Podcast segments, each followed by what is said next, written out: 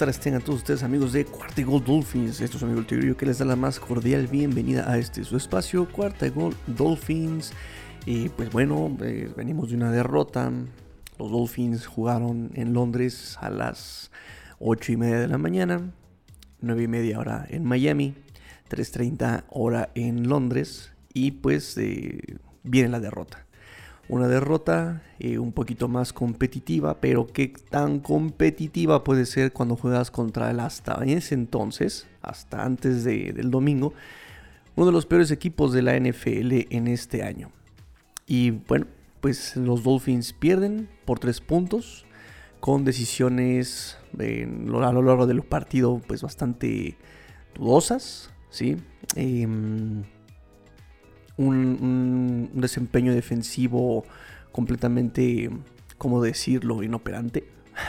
Lo que decíamos de la ofensiva hace unas semanas. Eh, una, una, ofensiva que empezó a funcionar mucho mejor con Tua. Se vio más explosiva, se vio un poquito más profunda, un poquito más vertical, aprovechando bien los espacios, aprovechando bien la velocidad de los receptores, aprovechando bien las cualidades eh, en algún momento del partido todo esto en algún momento del partido, porque llegó otro momento del partido, eh, entre el segundo cuarto y tercer cuarto, donde empezaron a hacer todo lo que no tenían que hacer. Aquí hicimos una previa, lo hicimos en el podcast, lo hicimos en, en video en YouTube. Para los que no lo saben, búsquenlo en Cuarta y Gol, los canales de Cuarta y Gol, este, en YouTube, en Facebook. Y pues ya saben que me gusta mucho a mí poner que sí, que no, saben qué es lo que pueden hacer, qué es lo que no deben hacer. Y la ofensiva empezó a funcionar bien cuando hicieron justamente lo que dijimos que tenían que hacer, jugar en corto, pases gancho, pases eh, hot routes con, con Ahmed, hot routes con, con, con Miles Gaskin, este, slants, ganchos, este, así, encontrar la, profundidad, generar las oportunidades exactamente para el pase profundo. Y se empezó a hacer me dio mucho gusto ver que lo estaban eh, logrando. Incluso una tercera y uno, tercera y corto. Y me encantó el juego mental de Dolphins. Metes a Brissett, amagas con Sneak y haces un pase. Y profundo. Bien, eso es generar la oportunidad. Eso me pareció muy bien. Pero después empiezas a hacer lo que no tenías que hacer. Abusar del play action. Empiezas a correr por el centro. Cuando Jacksonville juega muy bien por el centro de la defensiva. Empiezas a buscar el pase profundo cuando no has generado la oportunidad del pase profundo, cuando no están, eh, digamos, distraídos los profundos, ¿no? Entonces empiezan a ver cosas otra vez en esa ofensiva que les cuestan, les cuestan las, las ofensivas, drive, tres y fuera, ¿saben? Son, son decisiones muy, muy dudosas. Y luego viene la decisión dudosa de esa cuarta oportunidad y una yarda. Metes a Malcolm Brown, ok, perfecto. Se supone que para eso te trajeron, para ser vertical, ganar esa yardita, esas, jugadas de una yardita. Y metes una mala jugada. Entonces, es una jugada porque me la metes de, en shotgun. Una jugada tardía. Cuando lo que necesitaba, porque ya la estaban esperando. O sea, lo que necesitaba era una yarda. Es más, hubiera sido mejor un play action y ahí al flat. Y hubiera quedado mucho mejor que esa jugada que metieron. O sea, había muchas opciones. Muchas opciones. Pero no. Pero no. Quisieron jugarle al creativo. Creativo no sé de dónde porque pues, pues, pues no, inventaron nada nuevo. Y al contrario. Se vieron sin creatividad. ¿Sí? al querer jugar fuera de sus estadísticas, al querer jugar fuera y querer sorprender, pues te ves completamente lo opuesto. A la defensiva. ¿Qué vamos a hacer a la defensiva? ¿Qué vamos a hacer con esta defensiva? No jugó Byron Jones, no jugó Xavier Howard, jugó Noek Binogany. Y por favor, no quemen a Noek Binogany. Noek Binogany, desde mi perspectiva, tuvo fue, fue básicamente como con Tua. Tua tuvo un buen partido. Tuvo dos errores solamente. Tua. Ese primero y diez que no logró en tercera oportunidad, que se lavó el nombre en una cuarta y larguísimo. Ajá. Cuarta y largo y pase largo. Y Noah tuvo también así un partido muy bien. Un, buen partido. Ay, perdón, perdón ya, yo dije, ya, yo estoy en una velocidad muy rápida en mi mente y no dije el otro error de Tua. El otro error de Tua fue la intercepción.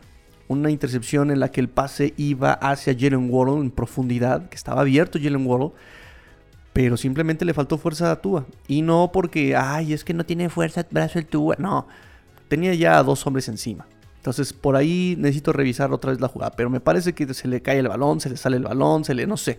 Porque sale muy mal el balón. O sea, sin, sin fuerza, sin, o sea... Y hemos visto que ha logrado completar esos pases profundos. O sea, también no es como que, ay, intentó hacer el pase de 700 yardas. No, o sea, también por ahí eh, me parece que fue la presión y también estaba la fortuna de que el, 21 de Jacksonville estaba ahí, eh, en, esa, en ese Inter, ¿no? Bien ubicado. Y, que si se dan cuenta también, muchos de los errores, eh, muchas de las catástrofes que empiezan con Miami son con errores así de circunstanciales. Por ejemplo, el pateador Wright de Jacksonville. Un pateador que eh, subieron el practice squad que nunca había pateado un gol de campo de más de mm, cuarenta y tantas yardas, pues ayer se le ocurrió meter uno de 54. Entonces, ese tipo de situaciones han pasado durante toda la temporada así de circunstanciales. Le pegan las manos al receptor, ah, le rebotó y le cayó al defensivo. O sea, cosas así. Ese tipo de errores circunstanciales que no vamos con eso a, a lavar todos los errores también que se pudieron haber evitado. Porque entiendo que pasen esas cosas, pero, pero los errores como que cometiste propios. O sea, si sabes que esas cosas pueden pasar, reduce el margen de errores con lo que te corresponde. ¿Sí? Entonces, bueno, regresando. A Noik Geni tuvo un buen partido, tuvo buenas coberturas, estuvo presente en los tacleos. Pero justamente platicaba yo con, con, el, con el padre de Rudy Jacinto, ¿no? Eh, la técnica de tacleo es terrible ya. Y de todos los jugadores. De todos los equipos. Y a Noah lo arrastraban por esa mala técnica que también tiene. En general. Querer taclear del jersey, querer taclear arriba.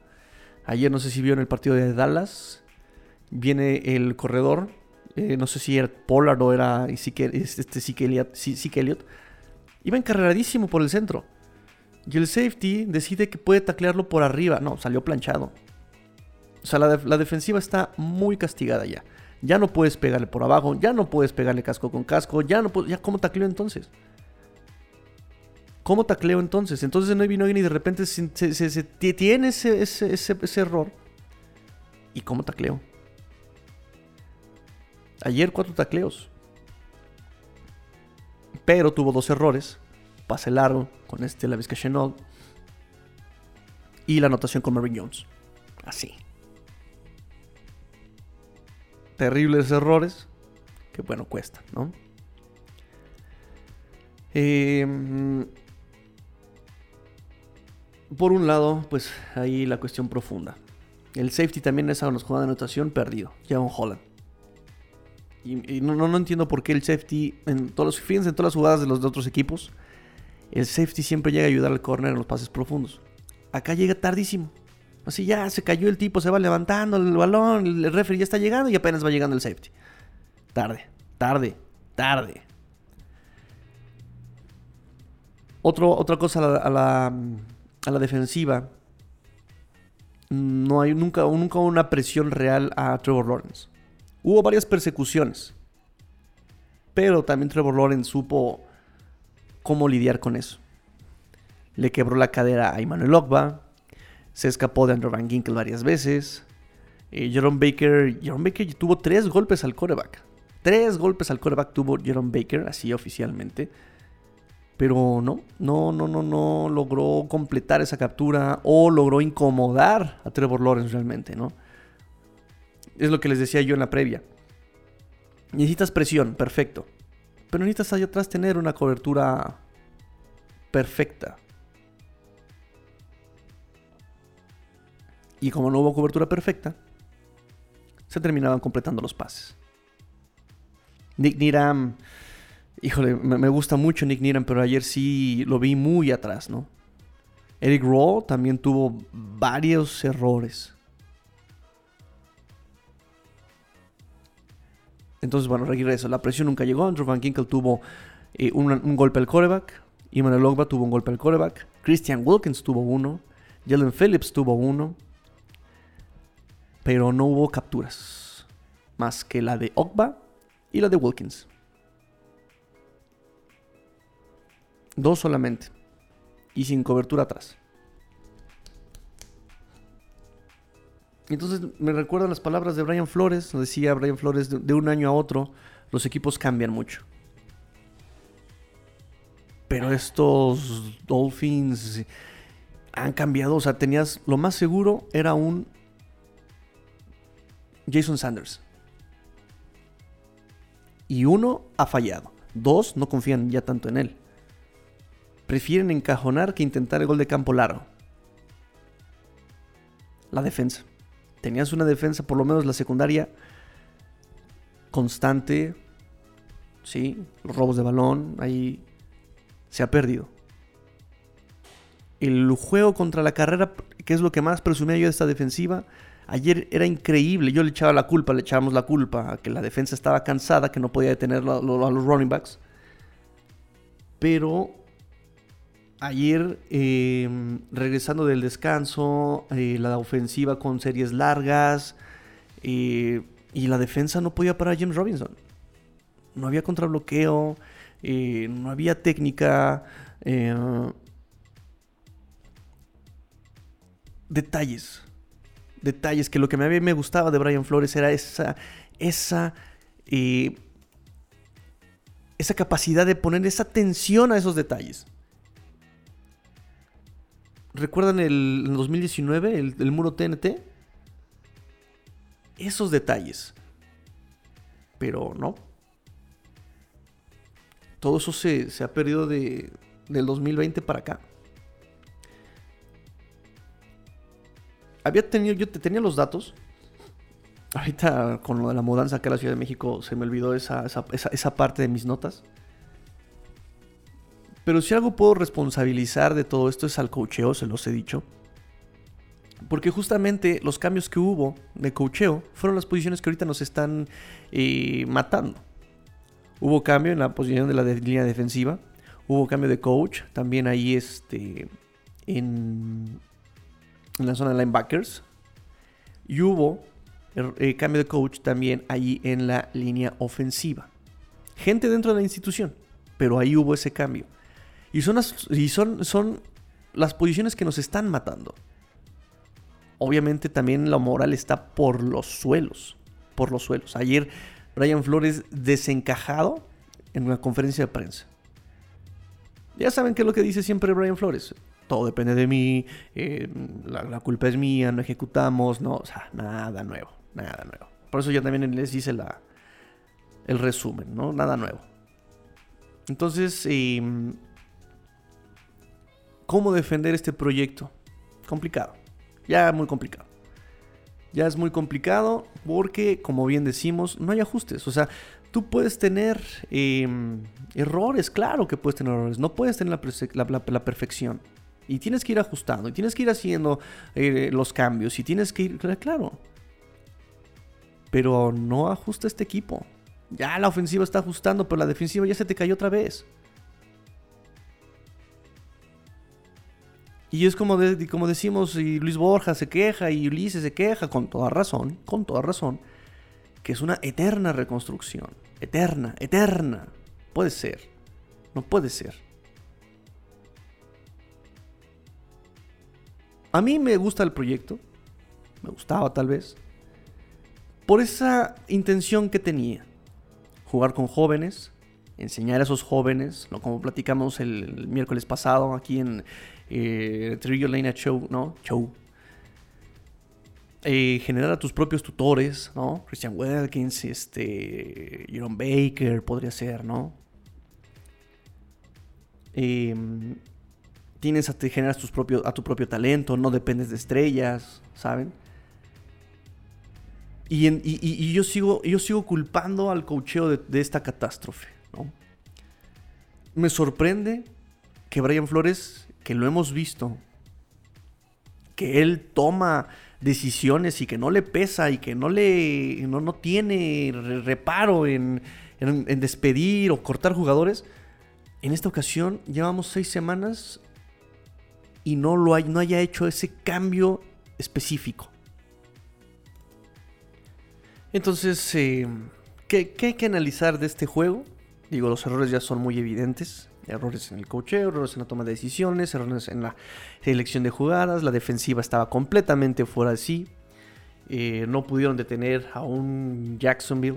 No pudieron presionar a un Trevor Lawrence. No pudieron contra ese equipo sotanero. Bueno, ahora somos más sotaneros todavía. Pero no, y, repito, no culpo a los jugadores porque hay jugadores con mucho talento. Andrew Van Ginkle, Jerome Baker, Christian Wilkins, son muy buenos.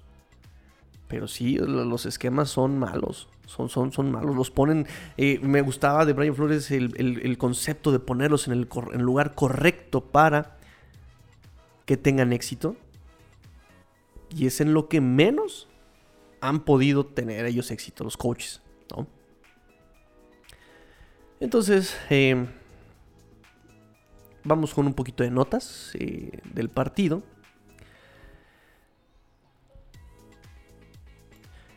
Y pues Mike Gesicki se convierte en el quinto Tyrant más productivo de la historia de los Dolphins.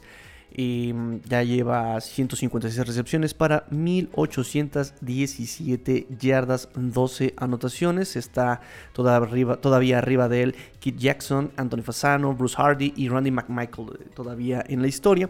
Pero bueno, Mike Gesicki, quinto lugar histórico en yardas por recepción. Eh, Notas rápidas, se vendieron, se repartieron 60.784 boletos para el partido. Miami no permitió un solo sack en este juego, eh, la primera vez desde diciembre 6 del 2020. O sea, este Tua eh, tiró para 329 yardas eh, después de que regresó con esta lesión de esta fractura de costillas. Fue su segundo su, segunda, su segundo número de yardas más productiva en su carrera.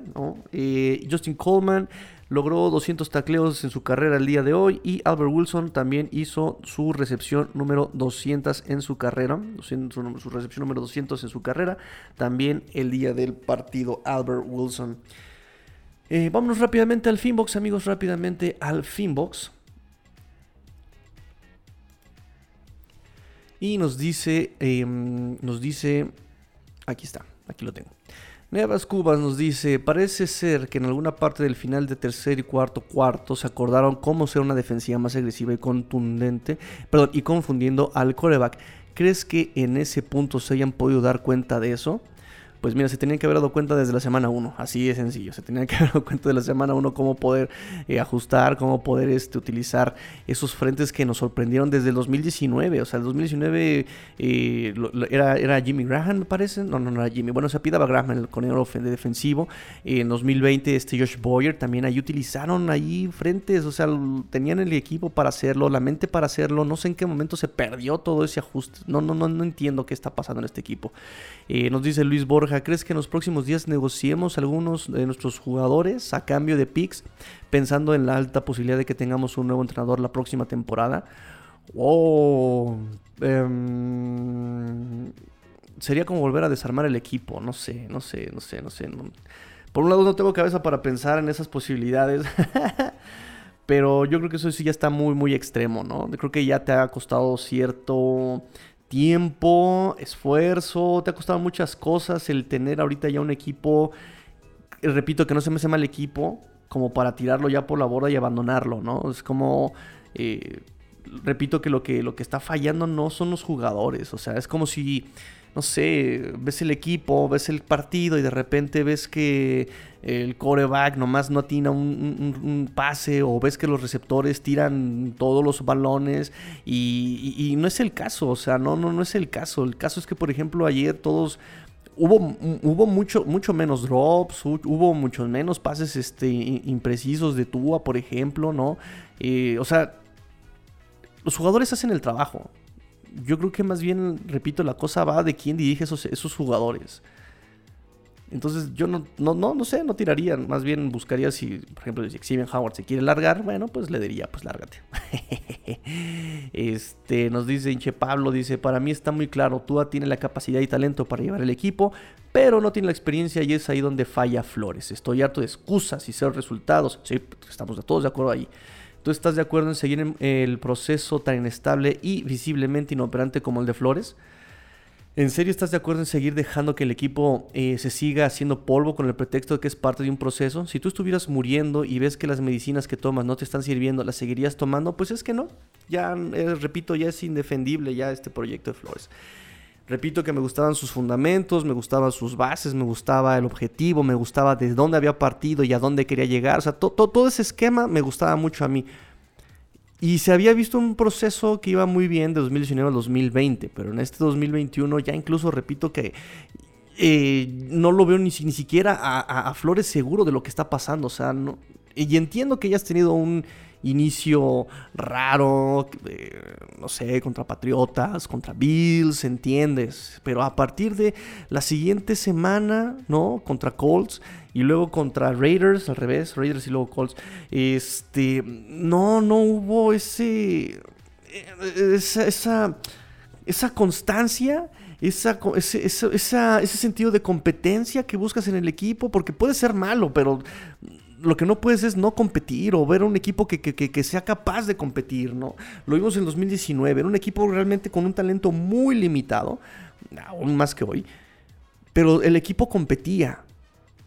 Y ahorita no vemos ni eso. O sea, y, no sé qué esté pasando, qué puedes cambiar. O sea, no entiendo por qué Flores no cambia ese, ese esa plantilla de asesores que tiene, ¿no?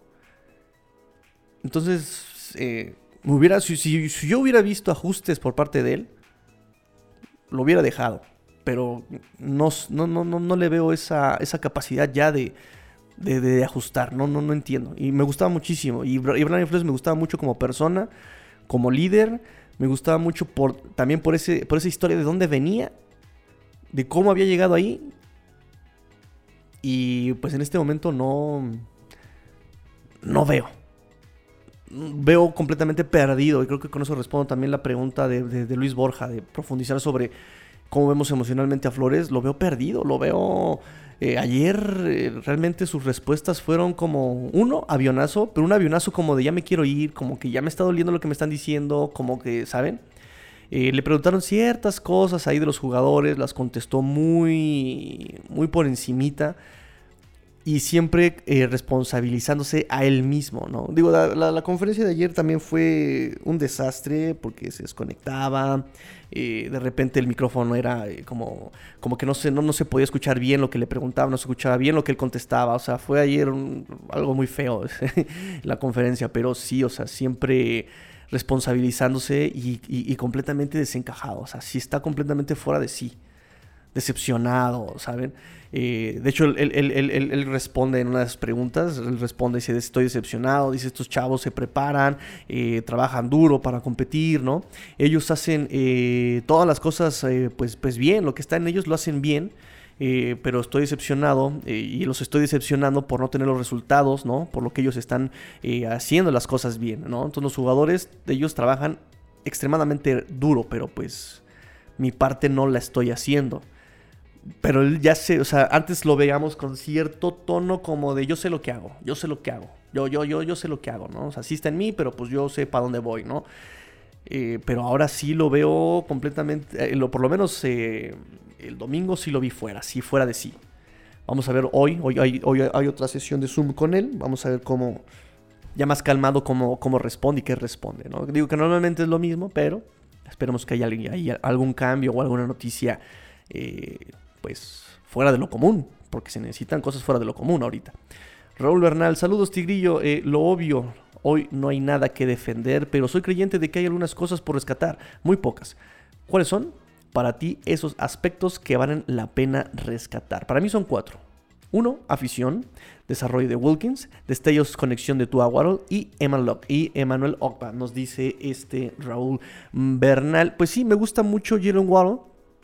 De hecho, también se convirtió en el quinto receptor que tiene más de dos anotaciones en un juego, uniéndose a Jarvis Landry, a Preston Williams y no me acuerdo quién más, pero eh, me gusta mucho Jalen Waddle. Yo sigo contento con Jalen Waddle. Eh, muchos hubieran eh, preferido un liniero. Bueno, a mí me sigue gustando Jalen Waddle. Este, me gusta Gesicki, Gesicki que también estaba todo intenso, todo intenso. Me gustó mucho Gesicki, todo intenso. Me gustó Tua, me gustó mucho Tua. regresar de esa lesión se vio muy seguro, se vio asertivo, cada vez se ve más. es que es lo que me gusta de Tua, que, poco a poco él, sigue, él sigue creciendo y él sigue creciendo y él sigue creciendo. el problema es que no, no, no le dan ese esquema que él necesita apropiado a lo que tiene, a, los las armas que tiene, ¿no? Este, me gusta mucho más Gaskin, me gusta mucho este Savon Ahmed, me gustan. Yo sé que muchos también preferirían un Derrick Henry, tal vez, ¿no? Pero a mí me gustan mucho estos corredores, se pueden hacer cosas muy interesantes con estos corredores. Este, mm, la línea ofensiva, por lo menos ante el sotanero se esperaba que por lo menos no, no, no tuviera capturas y cumplió aún también tiene muchos problemas de castigo, arranques en falso, holdings, pero se puede mejorar, ¿no? Por lo menos ahí el paso positivo es que ya no hubo capturas. Este. A la defensiva, la verdad es que a mí Binogany, yo sé que a muchos de ustedes lo, consideran un boss, pero a mí me sigue gustando no Binogany. Me sigue gustando todavía, no le veo como errores así garrafales que, que, digas, amigo, estás perdido, te equivocaste de deporte, ¿no? Lo vi, repito, con una muy buena cobertura, atento a los tacleos. Este, digo, desafortunadamente tuvo dos, las dos jugadas explosivas que costaron mucho, fueron, le tocaron a él, desafortunadamente. Pero eso me gusta, me gusta, me gusta exactamente, me gusta Wilkins. Y Manuel va, por lo que pide y por lo que se espera de él, me queda corto todavía. Me queda corto todavía. Y me desagradó un poco este Andrew Van Ginkle, que también ya en su tercer año y como que lo sigo sintiendo corto, como que lo sigo sintiendo corto todavía a este Andrew Van Ginkle. Yo esperaba mucho de él este año y no ha dado lo que esperaba, lo que esperaba yo por lo menos, ¿no? Nos dice George of the Jungle, Flores está en la silla caliente, ya se prendieron las sirenas. Este, pues sí, yo creo que sí, ya él empieza como a tambalearse, ¿no? Ya el, proyecto tan seguro que tenía 2019-2020, pues de eso no queda, es que es rarísimo, ese cambio de un, año a otro es terrible, terrible, terrible, no sé qué se cayó, repito, yo le echo la culpa a esos cambios de coacheo porque es justo donde hubo cambio de coach, esos son los puntos que no vemos resultados. Linebackers, línea defensiva y línea ofensiva. Y algunos son dentro, de la dentro de la institución esos cambios, ¿no? Jean-Pierre, el de, el de línea defensiva, este Austin Clark, de los, de linebackers, o sea, y son son, son, son, es gente que estaba dentro ya de la organización. Pero pues creo que no, no, no, no. Todavía, como dice Luis Borja, creo que sí, de plano están muy chavos como para tener este tipo de puestos tan importantes. No lo sé. Nos dice, solía ser pollo. Ay, caray, solía ser pollo. Qué bonito. Eh, llámese el resumen de Flores. Todo está en mí, necesitamos mejorar, hay buenas cosas, los jugadores hicieron su mejor esfuerzo, veremos los videos, etcétera, etcétera, etcétera. El gran error de Flores es no tomar decisiones, no ajusta, no cambia a sus coordinadores, así nada cambiará. Pues sí, lo estamos viendo. Estamos viendo que no está cambiando absolutamente nada y eso preocupa que Flores no haga nada tampoco. No entiendo que ellos no puedan hacer el trabajo, que ellos no cambien nada. Ok, pero Flores, pues, tú eres el dirigente, tú eres el que ahí tiene la batuta. ¿Qué está pasando? Tú eres el que tiene que dar resultados y pues ya un inicio así de feo, terrible, terrible, terrible. Eh, Rodrigo Gutiérrez nos dice, Tua jugó bien, salvo un par de decisiones tontas, sí. El manejo de Flores fue malo, también. Pero reflexionar por qué Van Ginkel y Baker bajan su nivel. ¿Por qué Long no juega? ¿Acaso no es de las peores selecciones en la historia? ¿Quién trajo Coleman, Palardi Brown, trío de petardos? Coleman empezó muy bien el campamento de entrenamiento, todos son buenos en el campamento de entrenamiento. Y, se esperaba mucho de Coleman. Él era muy bueno cuando jugaba de slot, pero fue tocado por la mano de Matt Patricia. Y ahí como que se fue para abajo. Este, y sí, la verdad es que ha sido malo. Justin Coleman, muy malo. Eh, Palardi también. Él tenía muy buenos números en Carolina como, despeje, como pateador de despeje. Muy buenos números. Se lesionó. Y se esperaba que recuperara, si no ese nivel, por lo menos que sea un pateador decente. La verdad es que mete puros calcetinazos terribles de repente te llega a hacer una patada que, te encajona, ¿no? Lo hemos visto con este McCollins. Pero ya son las menos. También hasta esa producción ha ido bajando mucho de, este Palardi. Y Brown, se esperaba mucho. Brown. Yo esperaba mucho de Malcolm Brown. Estaba yo muy emocionado por Malcolm Brown, ¿no? Pero sí, no, terrible, terrible. Lo, lo vi un poquito más asertivo ayer. domingo, pero pues ya, ya para qué. Ya, ya, ya no me sirve, amigo, ya no me sirve. Eh, nos dice Ulises, pues, ¿cómo no? Su equipo es un desastre, no tiene ni pies ni cabeza, pues, ¿no? Desafortunadamente se ha perdido muchas cosas en este año. Side Citro nos dice, es tiempo de aceptar que el proyecto no va bien. A menos que creamos que en el sexto juego del año 3 el equipo estaría entre los peores de la liga. A mi parecer hay un problema de liderazgo dentro y fuera de la cancha. Del staff y los coaches han fallado fuertemente, nos dice también. Side Citro. Y pues, ¿cómo defenderlos? Ahorita sí, ya no hay muchos puntos que defender de este proyecto, sinceramente. Yo se los dije, creo que mi última carta me la juego en la semana 5. Ya no tengo más cartas para defender. Ya se me acabaron. Este. Yo se los digo, se los dije y se los repito. Todos los demás juegos que tiene Miami, eh, excepto el de Buffalo, creo que son juegos ganables. Son juegos muy ganables. Todos menos Buffalo, menos Ravens. Todos son ganables para este equipo, jugador por jugador. El problema es los ajustes y la técnica y la táctica que les puedas dar a esos jugadores. Así, talento por talento son ganables estos partidos. Pero a lo que hemos visto cómo se ha desarrollado, y si no le puedes ganar ni a Jacksonville, ¿qué te esperas contra exactamente eh, un Houston que, se puso de impertinente con Nueva Inglaterra, un Atlanta, obviamente Buffalo que está insoportable, eh, un, Ravens que también le va al alza, ¿saben? O sea, ¿qué, qué esperas, no? ¿Qué esperas? ¿Qué esperar? Pero bueno, de cualquier forma aquí vamos a estar informándoles amigos, vamos a estar aquí analizando, vamos a estar aquí dándoles toda la información. Y si hay cambios, pues ya saben, eh, todas las noticias en vivo, las noticias inmediatas, instantáneas, se las vamos a dar ahí en la, en la cuenta de Twitter, arroba Dolphins, arroba Dolphins, arroba Dolphins, arroba Dolphins, amigos, entonces este, ahí vamos a estar dándoles toda la información Recuerden que tenemos el miércoles Tigrillos Lena Show, ¿no? De ahí por espacio de Twitter. Tenemos el sábado ya también el espacio de Fin Saturday, ahí por, por este YouTube, en el canal de Cuarta y Gol. Este, y podcast, un, episodio diario, o por lo menos intentaré hacerlo casi diario, ¿verdad? Pórtense mal, cuídense bien, sean el cambio que quieren ver en el mundo. Esto fue Cuarta y Gol Dolphins, porque la NFL no termina y los Dolphins tampoco. Fins up. Tigrillo fuera. Thank you.